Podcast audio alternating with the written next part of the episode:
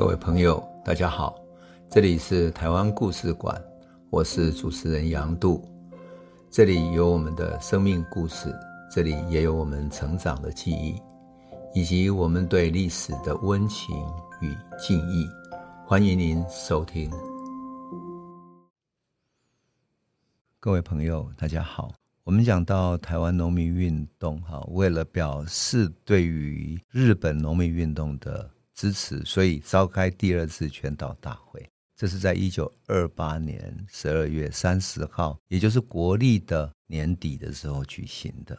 那么他预计举行两天啊，就三十号、三十一号。他们发表了一篇很重要的宣言。这个宣言其实就是要跟日本的帝国主义者，也就是日本的殖民统治者，宣告跟他的对抗。那么我想要念一小段全岛大会宣言的开头哈。等于是用呼唤一样的讲出他的宣言。他说：“勇敢的工人、农民弟兄、兄弟姐妹啊，一切被压迫民众啊，我们农民组合自一九二六年成立以来，对日本帝国主义者、资本家以及反动地主发起勇敢的宣战、猛烈的进攻。”他其实就是这个宣言里面的开头，就是讲他们怎么开始团结大众哈。但是我特别要讲的在于说，我们总是会把台湾的农民运动好像设限在一个比较窄小的农村而已，但是全岛大会的宣言里面可不是这样子。在全岛大会宣言的后面，哈，他讲到了他对于当时世界局势的一种关注。我要念给大家听，是因为我们总是把台湾设想成为是一个孤立在世界之外的一个小小的岛屿，好像被统治下就很无助的。但是事实上，在农民组合这个声明里面。他讲到了这样的一个宽广的世界观，我觉得他非常动人。我要念一下他的世界观是这样的哈，在宣言的最后他说：“长久在世界第一号的英国帝国主义者的铁蹄蹂躏下的印度、埃及，也顺应时代的要求，举起反英的叛旗，就叛乱的旗帜哈。还有摩洛哥、爪哇、蒙古，都为摆脱帝国主义的桎梏而要求独立。”没有不向帝国主义宣战的。中国工农群众也全国武装奋起，反抗国际帝国主义及其爪牙新旧军阀、贪官污吏、土豪劣绅，于广东、福建、江西、湖南、湖北主持工农政府，步步得到胜利。日本、朝鲜的工农群众也英勇的与帝国主义斗争着。在同一公敌之下呻吟者的中日台鲜，就是中国、日本、台湾、朝鲜啊，无产阶级当然应该赶紧联合起来，更加团结，拿出勇往直前的精神与一切力量，扑灭日本帝国主义者及其一切的反动势力。我的意思是说，哈，当时台湾农民组合是有这样的气魄，把他的视野放到全世界，共同反对日本这样的殖民帝国。站在这样的一个立场上，站在这样的一个高度上面来对抗他，所以这个声明很有意思哈。当然，这一次的大会受到日本警察的高度重视，因为你想想看哈，像李天生那样带着几百人，然后从南部北上，浩浩荡荡的要来参加这个大会，对于日本警察是何等巨大的压力。他们一定当然沿路上受到高度的重视、高度的监视，所以在大会一开始的时候。他们就先念来自日本、来自韩国各地农民组合的贺电啊，然后念完之后，就由他里面大会一个叫张行的哈，开始念本部，就是农组本部的情势报告。结果一念报告之后，就有被日本警察做了六次的终止的命令。然后接下来呢，各个大家接力把它念完之后。然后剪辑就在现场知道说，日本警察一直想要制止他们做任何事情，所以他努力要维持秩序。可是很显然，日本是要用高度的冲突把它制止下来。因此，只要有一个人讲了几句话，就被制止了哈。那么李天生在《天心回忆录》里面哈讲得非常详细，而且非常有意思。我想把这一段复述给我们的朋友听，你就可以看见李天生这个。我说他。那么朴实、那么青春的一个像水牛一样勇猛的一个农民啊，一个青年知识分子是怎么看待这个事情的？好，《天心回忆录》里面这么说哈，他说开会的地点是在室内的乐舞台戏院，我们前往报道的时候，已经有几百个人在那里了，非常热闹。当天晚上，我们就是他们带来的几百个农民哈，我们在舞台后面席地而睡。临睡前，我们会见了农民组合的干部，他们分配十几个人担任主席团的工作。我要特别讲一下，他们是在十二月哦，国历十二月三十号，你猜是在冬天的时候啊，他们全部席地而睡的。那么。当时农民组合的干部就分配了十几个人担任主席团的工作。李天生负责是开会中间要守卫演讲台，并且跟着高呼口号。第二天早上九点开会的时候，陆陆续续大家就涌进戏院的群众，大概有将近一千多人。不仅长的凳子上面座无虚席，连两边的走道都挤满了站立的人。那可怕的是，几十个武装的宪警也跟着进来，然后如临大敌，站在民众的后面。另外十几个人去登台去演讲。他看到那些警察很凶猛的脸孔，他觉得说这一次大会一定会有麻烦。结果主席剪辑很勇敢站起来讲话，在讲台前面讲了一开始之后两分钟，讲到精彩，大家开始鼓掌的时候，一个日警就大声喊停止。就这样讲一讲停止，讲一讲停止，最后剪辑被拉下来了，换另外一个上去讲。结果也是一样，讲了几分钟，就这样一直闹场，一直被终止，到最后没有办法。然后台上的人跟来参加的群众，每一个人都满面怒容，因为被警察制止到根本没有办法开会，所以大家就挥舞着拳头，大声叫：“你不要阻止了，然后让我们开会。”这样，大家所有的愤怒都可想而知。可是对于日本的警察，他要制止你毫无办法，因为他们是武装的警察。最后主席终于宣布散会，说：“我们明天再开会好了。”那他。预定计划本来想说怎么办，然后这个时候李天生想好，那按照预定的计划，他要负责呼口号，所以在坚不容法的在最后宣布散会的刹那之间，他高喊一声什么呢？打倒日本帝国主义！结果台下民众跟着大叫起来啊，大叫打倒日本帝国主义！整个会场喧哗的大声呐喊着。就在这个时候，李天生后面的一个日本警察突然冲过来，紧紧把他抱住了。然后另外一个日本警察也冲过来，立刻用手铐把他的双手铐住了，他就这样被逮捕了，拖出到戏院外面，被拖到哪里？台中市的一所警察课里面，到了拘留所里面拘留了。当天的下午，那是早上嘛，当天下午讯问就开始了。日本警察有两个人一口咬定他们是要阴谋暴动的，而且要准备袭击政府的衙门，要逼着他承认。当然他不可能承认，就算。李天生他根本就不知道，事实上剪辑或者侯朝宗他们都没有这个计划呀，哪来的这样的计划呢？而且这一次的大会主要是要通过大会的我刚刚念的那个宣言。那日本警察怎么办？对他屈打成招，对他一直殴打，一直殴打。怎么殴打他呢？轮流揍他，刚开始是用拳头打。后来用直径大概一寸多的一根木棍，不断抽打他，不管他死活，打在他背上，打在他腹部，打在他手脚上，横施各种暴力。可是他一个字也不招认，他咬紧牙根，忍着剧痛，痛到他整个人躺在那个水泥地上，一直打滚，一直打滚，继续忍受着被他们打。日本打到没有办法了，就把他扣押在那里过一个晚上。隔天又折磨了一整个下午。事实上，李天生认为说，他如果经不起拷问，贸然承认任何事情的话，他一定会被判徒刑，因为有罪行，他承认他的罪行。当然，不止他的罪行，他也会连累很多同志，因为他罪名成立，他们打算暴动的罪名成立了，所以他抵死不认。后来日本眼看打了都没有办法生效了，哈，就哄骗他说：“好吧，你将功赎罪。”你如果招了的话，那么你就可以无罪释放，而其他人就负责这个责任就好了，没你的事，你就可以回家了。可是李天生坚强的意志跟讲义气的个性，不许他出卖朋友、出卖同志，他坚决否认。到最后，日本警察没有办法，你知道怎么做吗？他们提来一整个铅桶的尿，人的尿，整个就把它泼在他的身上，就往他身上整个淋下去，冲下去了，整个全身上下他恶臭难当。这简直是惨无人道的对人的凌辱。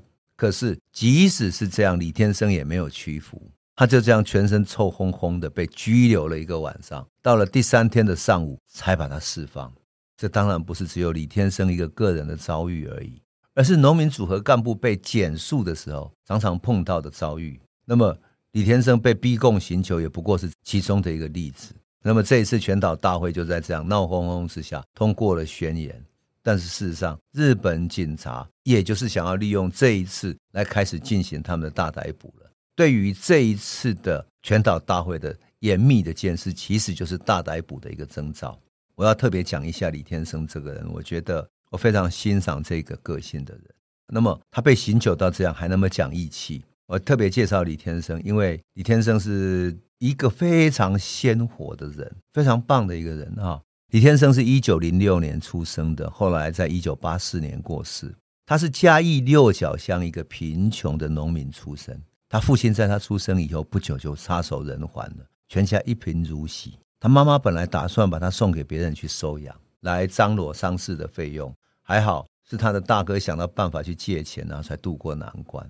李天生读完公学校高等课一年级的时候，大概现在国一的时候，就出外去谋生了。他现在糖厂工作了两年，后来就决定跑单帮哈，去卖一些小小的一些金属的制品或者一些药品。一个人像一个小摊贩一样。以前有那种化玲珑，就是说你可以批一点小东西在南北这样到处跑啊卖这样。后来呢，他觉得哎各地有捡到一些废铁，他就把废铁收集起来去卖。哎，获利甚丰，所以哎，他家里的生计也明显改善。而且走江湖带给他最大的影响是什么？他在途中各地广交朋友，于是他就投入了读书会，跟他同乡的侯朝宗共同主持了读书会。他也投入了抗日运动，哈，当然他也参加了剪辑的农民组合，后来变成警察局的常客。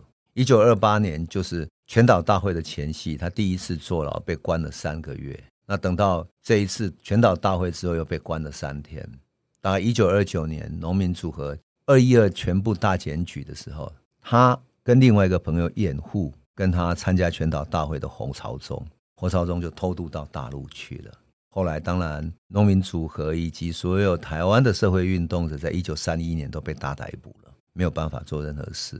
在这个时期呢，他觉得。中日战争正在打得正热烈的时候，正激烈的时候，那日本殖民当局对于抗日所有的农民运动的监控、逮捕等等，那李天生根本没有任何活动空间，而且他很快很可能在逮捕名单里面，所以他决定跑到大陆去。后来他在南京做买卖废铁的工作，他本来在台湾嘛，就到处跑去会买卖废铁，所以他知道废铁的生意怎么做，怎么分辨，怎么收集。然后收集了后来废铁之后，他开始设一个炼铁厂。等到太平洋战争一爆发，日军就找上他了，威胁利诱什么呢？要他代替日军制造手榴弹。可是李天生他宁可他的工厂被日本强迫说，你如果不做手榴弹，就把你断电。他冒着断电的危险，也不愿意去做这种杀人的生意。等到日军战败了，战后他回到台湾，他在高雄开了一个茂荣铁工厂。然后他的业务大大的开展，从轧钢延伸到炼钢等等。可是白色恐怖时期，简吉因为参与了中共地下党的活动，在台北的时候，简吉曾经在他铁工厂的台北办事处落脚，过了几个晚上，寄居在那里。结果台北办事处的主任叫施宜珍，这个人曾经接待简吉，而且出钱帮助简吉。那事实上都是过去农民组合的兄弟啊，对不对？所以他也没有去计较这些。最后台共整个全面被破获以后，简吉也被逮捕了。那李天生呢，用知匪罪的罪名入狱了。后来简吉哈在狱中，他知道说李天生也被逮捕了，他赶紧暗中请人传话给他说：“你放心，我没有供出什么跟你相关的内情。”意思就是说，你安心好了，你不要被侦讯人员给骗了。侦讯人员会骗说，剪辑已经把罪都推给你了，所以你要供出来，剪辑怎么样？或者说你要可以互相出卖，但是剪辑就告诉他说：“你不要供出什么来，因为我没有出卖你，你没有证据在他们手上。也就是说，你不说的话，责任就没有事了。”这样，后来当然李天生还是因为剪辑的牵连坐牢了。可怜的是说，李天生好不容易光复以后，做出一点有规模的生意了嘛，他全部被没收了。幸运的是，他的属下有一个叫楚鸿生，这个楚鸿生原来也是农民组合的干部啊。跟他做生意的他的干部非常好，为了保护李天生的财产，他把铁工厂分割成为四个股份，四大股份，然后李天生只是其中的一股，就是四分之一。那么李天生的部分被政府给没收了，因为他是匪谍嘛，资匪，所以财产被没收了。问题是没收之后，政府不知道怎么管理啊，所以最后又把它卖出来，卖出来就由他的属下继续把它买回来，就这样经营。李天生在监狱里面哈。他没有闲着啊，在新店的军人监狱，他帮助监狱在一九五四年的时候，帮助监狱建了一个轧钢的工厂，让受刑人可以在这里学习工作技能，而且帮监狱赚了不少的钱。一九五七年，李天生出狱的时候，他的朋友把铁工厂经营的非常成功，然后把所有的财产全部还给他，多么感人！一分一毫全部还给李天生，你说这种情谊是多么了不起的？然后李天生就说：“好，我这个财产既然你们帮我忙嘛，大家分给你们吧。哈，就是说这些财产大家平分了，这样。跟他们说，这个本来就是你的，现在只是还给你而已。这种危难中的义气。”你看农民组合这种义气兄弟多么感人。那么李天生的工厂营运的非常好，所以后来他的生意扩展到东南亚等等。我曾经听萧万长，因为他看了我写的书，就是以前的副总统萧万长哈，他说哈阿杜你也认识李天生，你写到他的故事。或者说我不认识，我只是写他的故事。他说李天生很棒啊，他在东南亚做生意的时候，他跟他认得。那么李天生一生秉持了一个。农民组合这种忠肝义胆的义气啊，照顾很多出狱的政治犯，不仅仅说是有高学历的或者低学历等等，他用了二三十个人都在他的公司工作，后来被警备总部跟情治单位注意到了，还来警告。他说：“你是打算把工厂变成掩护政治犯的黑窝吗？”然后最后呢，还一一列出那些人来。然后李先生很无奈，可是他还是悄悄地帮助了他狱中的难友。这个就是李天生他一生啊，我觉得特别感人、特别动人的地方。那我讲到这一段，是因为我觉得农民组合，包括剪辑，包括过去参与过农民组合的人，包括陈昆仑啊等等，其实他们的生命都是非常的高风亮节，而且非常讲义气的人啊。所以我要特别讲讲李天生的故事。当然。还有其他动人的故事，我们等下一集再来为你诉说。我觉得我特别喜欢这样的一种台湾人的生命典范。今天先讲到这里，谢谢你。